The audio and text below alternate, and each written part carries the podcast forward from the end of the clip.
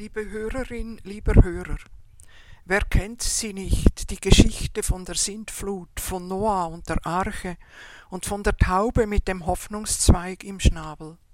Es ist eigentlich eine erschütternde Erzählung vom ersten Schiffbruch Gottes mit seiner Menschheit, wie Fulbert Stefensky im Buch Schutt und Asche beschreibt.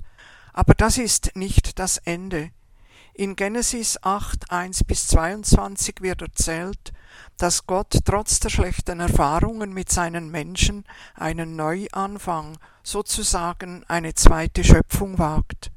Gott ist der Tod seiner Geschöpfe offensichtlich zu Herzen gegangen, wie in den Versen 21 und 22 zu lesen ist. Der Herr sprach in seinem Herzen, ich werde den Erdboden wegen des Menschen nicht mehr verfluchen, denn das Trachten des menschlichen Herzens ist böse von Jugend an. Ich werde niemals wieder alles Lebendige schlagen, wie ich es getan habe. Und Gott schließt nach Kapitel 9, 9 bis 11 einen Bund, und zwar nicht nur mit den Menschen. Und Gott sprach, das ist das Zeichen des Bundes, den ich stifte zwischen mir und euch und den lebendigen Wesen bei euch für alle kommenden Generationen.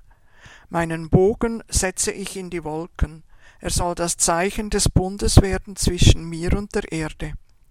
Welch ein Versprechen hat Gott es eingelöst.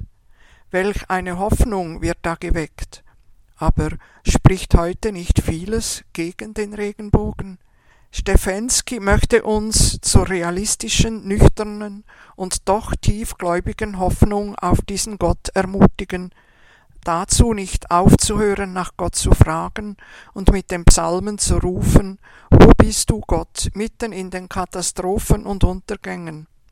Für den 90-jährigen Stefensky heißt an Gott glauben auch, an Gott leiden, an seiner Unverstehbarkeit, Gott zu vermissen gehört demnach zum erwachsenen Gottesglauben. Einen solchen Glauben erbete ich uns allen gerade heute am Sonntag.